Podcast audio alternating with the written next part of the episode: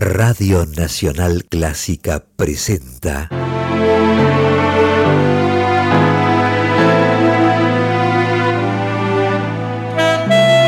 Sonido con sentido. Idea y conducción Luciano Grimberg.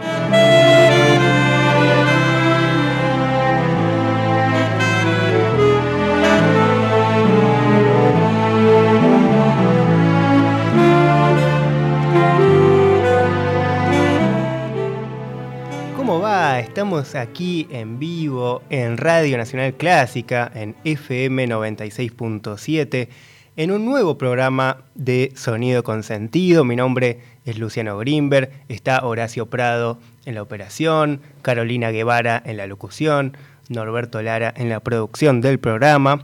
Y sin ellos no sería posible estar aquí y sin ustedes que están del otro lado tampoco. Estamos aquí un martes más, como siempre. Nos pueden escuchar también en Spotify, como saben.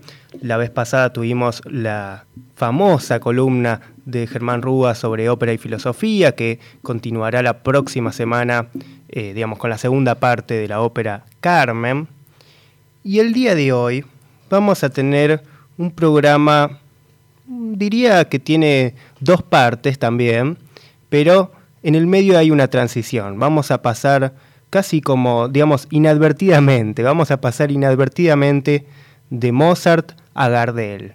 Y luego de Gardel hacia otros mundos, hacia el futuro quizás, porque también vamos a estar tocando algunas cuestiones referidas a la inteligencia artificial y la música, algo que les prometí también la semana pasada. Así que, eh, como digo, el día de hoy vamos a arrancar escuchando a Mozart, algunas de sus sinfonías, algunos de sus rondós para violín y orquesta. Y luego vamos a estar hablando de Gardel, de Hugo Díaz, que hemos eh, dejado pendiente un poco la historia de Hugo Díaz, el gran armonicista argentino, quien también ha interpretado muchas obras de Gardel y de tango en general, y que bueno, ha sido muy importante para el desarrollo del instrumento, ¿no? de la armónica en particular. Pero como digo, vamos a arrancar entonces con el primer movimiento de la Sinfonía 41 de Mozart, la llamada Júpiter en Do mayor. Y bueno, con respecto a este movimiento, a este primer movimiento, lo que me eh, interesa recalcar es que Mozart va manejando los tiempos, las respiraciones de esta sinfonía, bueno, justamente con las pausas, con los silencios muchas veces son bruscas y en otros momentos sirven para separar, digamos, secciones dentro de la música. Y en este movimiento es tan importante el silencio como la melodía y la armonía. Eh, por otro lado, Mozart, como ya hemos visto en este programa en la columna de Germán Rúa, compositor de ópera, hace que también la orquesta respire, como digo, profundamente antes de comenzar una nueva melodía en el estilo de canto, en el estilo de una cantante o de un cantante de ópera justamente. Y este estilo operístico está en la obra muy presente, incluso en momentos en donde eh, hay dúos de instrumentos que parecen dúos de cantantes, muchas veces como si fuera, no sé, soprano y bajo, una melodía comienza en los violines y luego es replicada por los violonchelos y los bajos, por ejemplo, los contrabajos.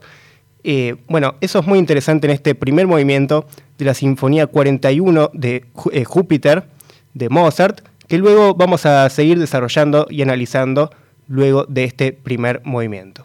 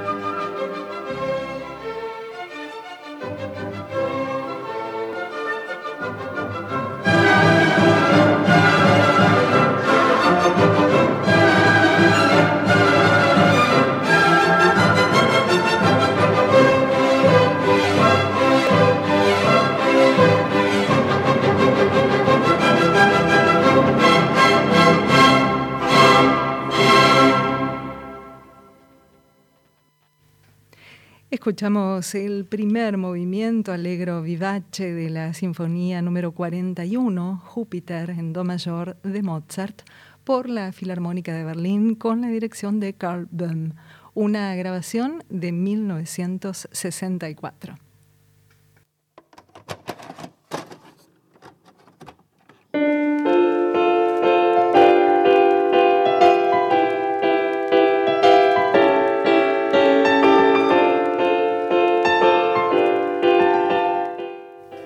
Bueno, seguimos aquí en vivo en FM 96.7. Nos pueden escribir al 15 53 35 53 67, el WhatsApp de la radio. 15 53 35 53 67. Y recién arrancábamos con este primer movimiento que es una cosa, digamos, que te vuela un poco los pelos. Yo me imagino en la época lo que debe haber sido el estreno, una cosa tremenda y también esta interpretación en particular, ¿no? Pero justamente Mozart va manejando las dinámicas con las pausas, con los silencios, con las respiraciones que va teniendo la música misma. Y eso hace que la música, digamos que la partitura misma ya lleve a que la orquesta suene mejor de alguna manera, ¿no? Eh, y bueno, yendo, escuchamos recién el primer movimiento y ahora vamos a saltearnos lo del medio y vamos a ir directo al final. Vamos a escuchar eh, a continuación el último movimiento de Júpiter. Y me parece interesante este cuarto movimiento, que en realidad el primero lo, puse porque no lo podía no poner, pero para mí la cuestión está aquí, en el final, porque, bueno, Mozart va desarrollando estos temas que recién escuchábamos, y en este último movimiento, digamos que confluye todo y revela, aunque no es tampoco ninguna revelación, su insuperable dominio del contrapunto. Hay muchos que, piensan, o se pensaba, digamos, no sé, en la época, eh, a Mozart no tanto desde el lado del contrapunto, sin embargo, es capaz de tejer eh, melodías simultáneamente, que obviamente las melodías de por sí son hermosas, porque Mozart tiene un don para la melodía absoluto, pero en, en este caso usa una melodía que en realidad no es de él, sino que es una melodía de cuatro notas, eh, do, re, fa, mi, que es el ejemplo número uno de, eh, de un ejercicio de Gradus ad Parnassum de Johann Joseph Fuchs. Este, bueno, conocidísimo libro de texto de contrapunto, que incluso muchas veces se utiliza todavía en las escuelas de música de hoy, y en ese momento era claramente el libro de contrapunto más importante y con el que justamente se ejercitaba este arte de ir tejiendo melodías con este, bueno, las distintas herramientas que te iba brindando el texto y tu maestro, obviamente. Y probablemente Mozart usó esto de pequeño, aprendiendo estas cuestiones dentro de la composición y el contrapunto.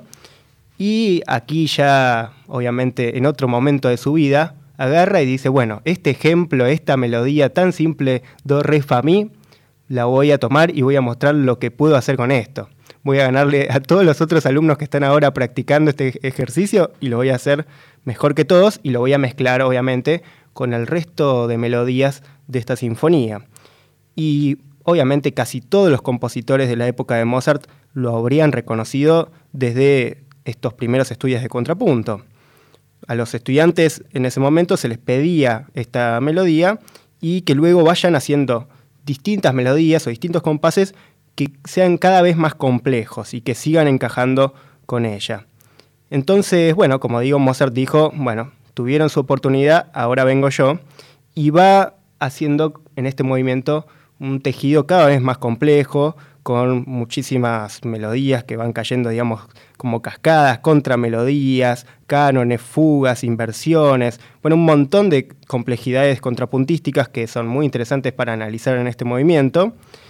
Y cuando la sinfonía ya está llegando a su fin, se detiene, con una pausa final.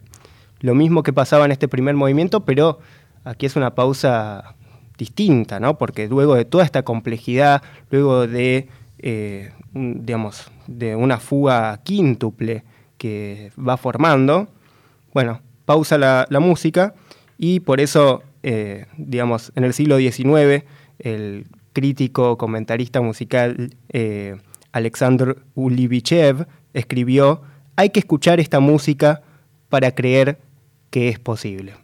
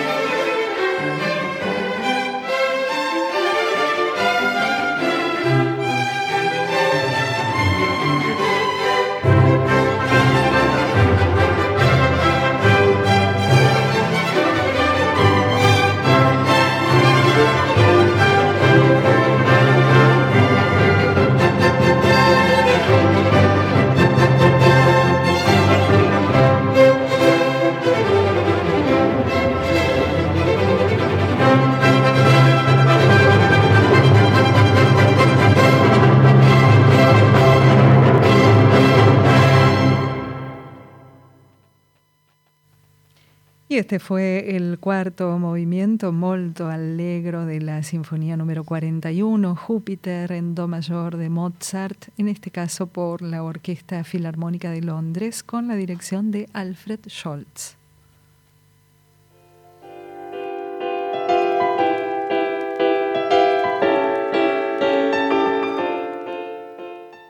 Sonido Consentido los invita a escribirles a través de su mail consentido.clásica.gmail.com y a enterarse de las novedades en sus redes. Twitter arroba s-consentido. Instagram sonido.consentido.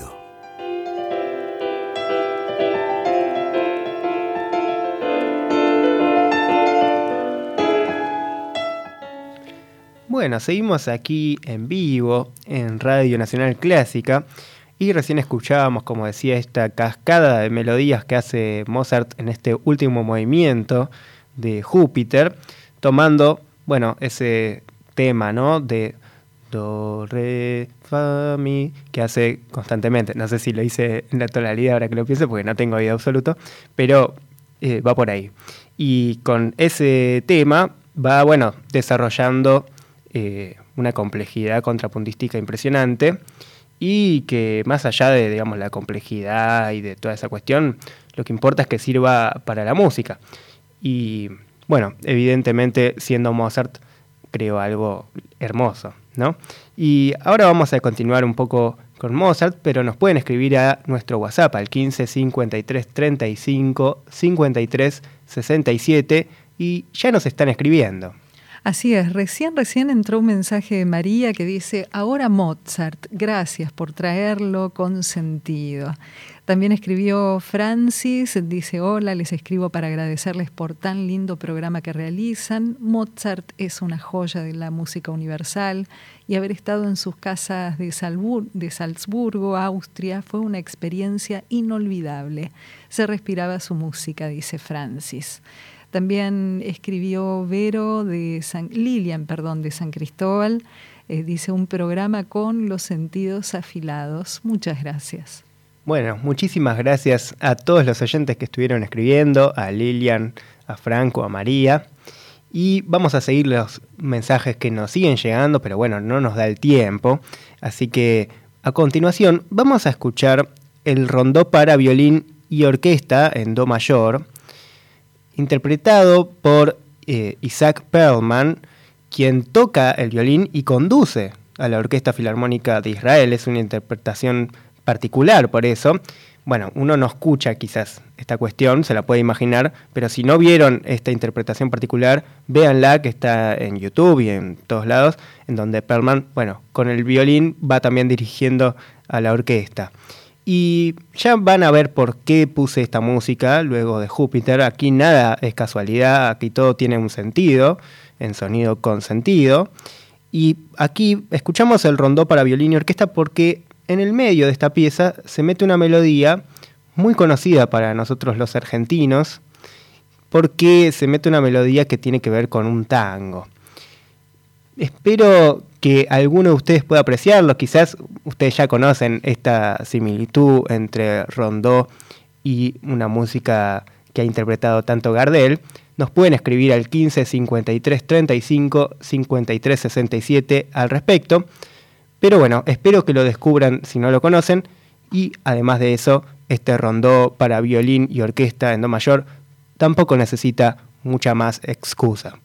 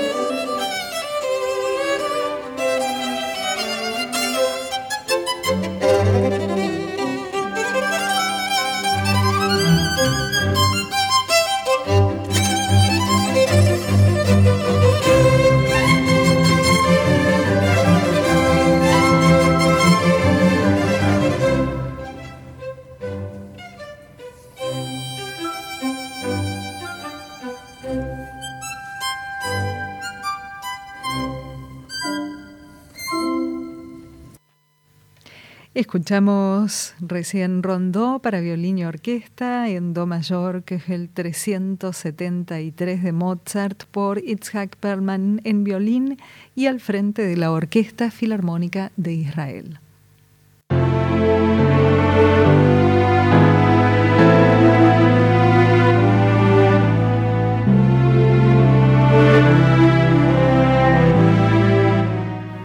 Bueno, seguimos aquí en Radio Nacional Clásica. Aviso que varios oyentes nos dicen que se viene cortando la transmisión en la radio online. Si ponen la radio analógica, digamos, eh, se debería escuchar todo perfecto. Parecería que hay un problema con la página o con el internet y parece que no es la única radio que está con, problemas online. Así que bueno, con respecto a esto, si no pueden eh, escucharlo desde una radio analógica, o quizás ni siquiera me están escuchando ahora, pueden escucharlo luego en Spotify, como siempre, que va a estar subido el programa en la mejor calidad posible. Y eh, bueno, allí van a poder escuchar todo lo que no escucharon y el programa entero y los programas anteriores también. Y nos escriben al WhatsApp al 15 53 35 53 67.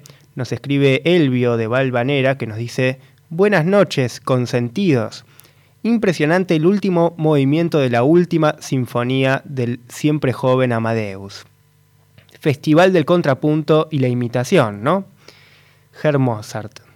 Bueno, muy de acuerdo, sí, el último movimiento de la última sinfonía de Mozart. Y la verdad es que es una fiesta del contrapunto y la imitación.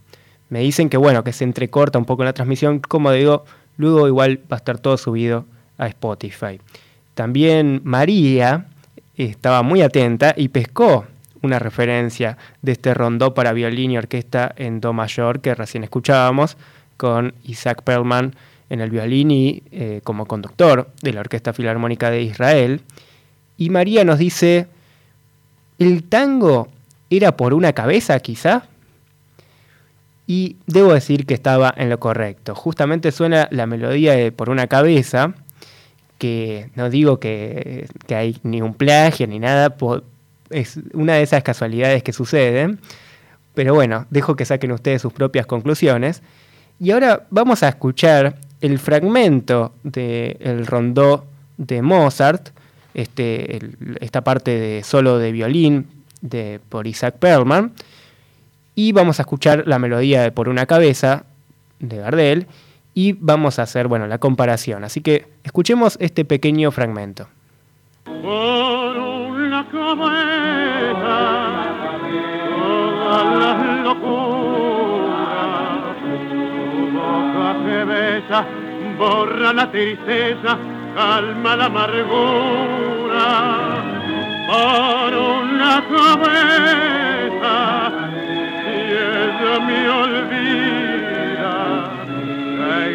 importa perderme mil veces la vida?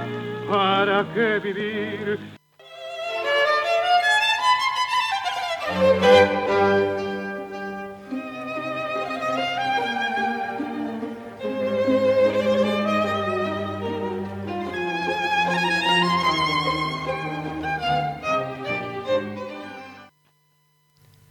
Bueno, ahí está este pequeño fragmento en donde se escucha claramente ¿no? la, melodía de Por una cabeza.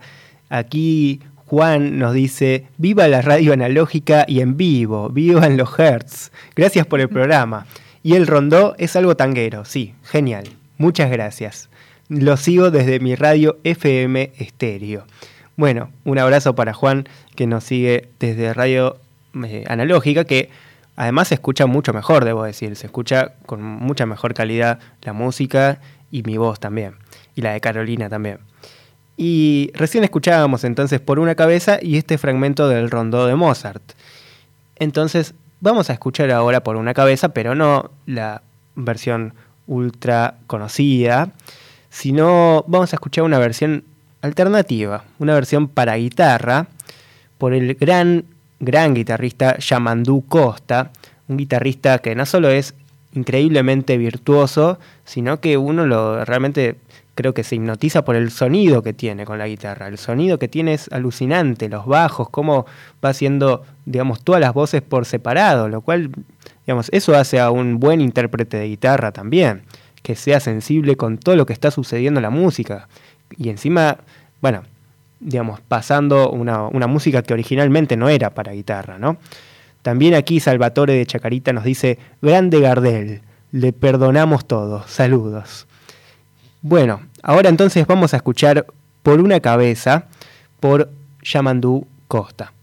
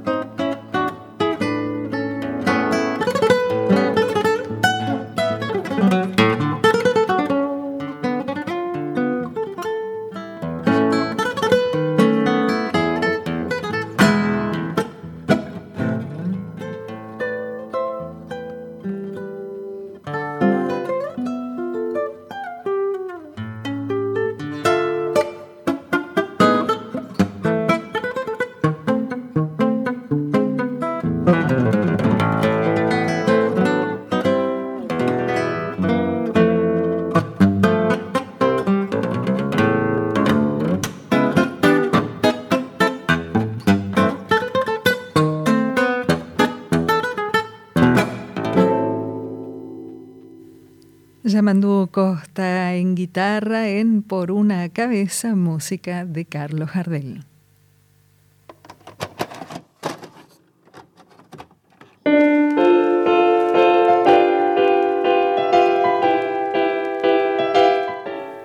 Bueno, recién escuchábamos esta interpretación de Yamandú Costa, que es tremenda, o sea, no, no, no parece brasilero, parece argentino Yamandú Costa con la guitarra, ¿no?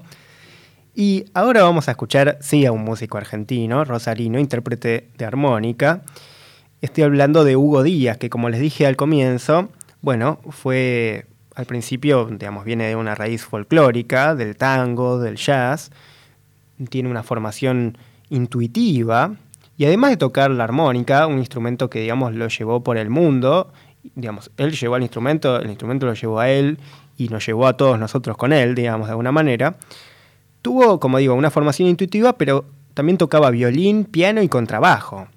Y además era un, compañero, digamos, un, colega. Se inició en la radio de su provincia natal en 1936 y bueno, se desempeñó también allí como conductor de radio. Y luego a los 20 años integró como bajista una banda de jazz. Y luego ya a comienzos de los 50 había tocado en Estados Unidos con Louis Armstrong, con Oscar Peterson, y a fines de esa década conoce a su ídolo, a Toots Tillemans, de quien hemos hablado mucho en este programa, quizás el mayor intérprete de armónica del mundo, yo diría que ahí con Hugo Díaz también, ¿no? Metemos un argentino ahí en el primer puesto, como solemos estar. Y bueno, cuestión que eh, cuando tenía además cinco años, me parece interesante esta anécdota porque no la hemos contado anteriormente, cuando Hugo Díaz tenía cinco años, una pelota lo golpeó en los ojos y lo dejó ciego, hasta que 14 meses después recuperó la vista gracias a una operación. Y fue durante ese momento en donde estaba ciego que empezó a tocar la armónica y se volvió un niño prodigio. Bueno, allí fue que debutó en la radio de Santiago en 1936 y también, como digo, de manera autodidacta y además con ceguera durante 14 meses. Bueno, hay, hay algo interesante ahí, ¿no? De perder la vista para empezar a ver otra cosa con el instrumento. Vamos a escuchar ahora a Hugo Díaz tocando Soledad, Tangazo, de Gardel y Lepera.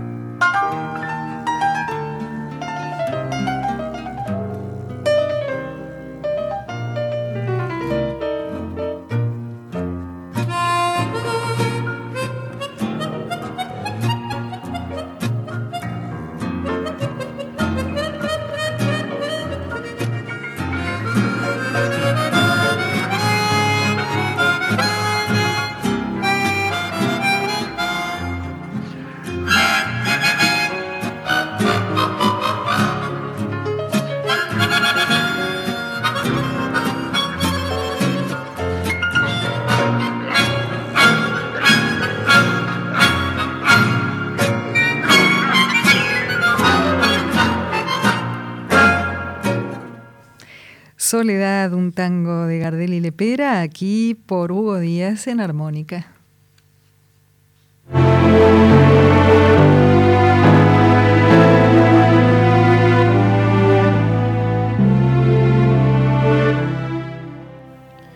Bueno, seguimos aquí en FM 96.7 y el programa ya, ya está llegando a su fin. Recién escuchábamos este tango espectacular, Soledad, ¿no? que tiene una letra que, bueno, uno extraña a veces cuando es una versión instrumental, pero eh, es realmente alucinante la letra de Soledad. Y bueno, y escuchábamos a Hugo Díaz, justamente, intérprete de armónica, de los más importantes en la historia de nuestro país, junto a Franco Luciani, probablemente que estuvo también aquí. Y vamos a terminar con un último tango, con el tango Volver de Gardel. Y vamos a terminar con Volver porque vamos a volver el próximo martes a las 20 horas con la columna de Germán Rúa. La segunda parte de la ópera Carmen va a estar analizando. Y también vamos a seguir con lo que les prometí, con más inteligencia artificial. Vamos a estar hablando de, bueno, vamos a escuchar algunas eh, simulaciones, por decirlo de alguna manera, de voces de Frank Sinatra, entre otros, que quizás lo hacíamos hoy, pero me pareció que era más importante escuchar Volver de Hugo Díaz. Así que nos vamos con eso. Quiero agradecer a Carolina Guevara en la locución, a Horacio Prado en la operación y a todos ustedes que estuvieron del otro lado durante esta transmisión. Así que nos vemos el próximo martes a las 20 horas. Esto es Sonido con Sentido y les mando un abrazo.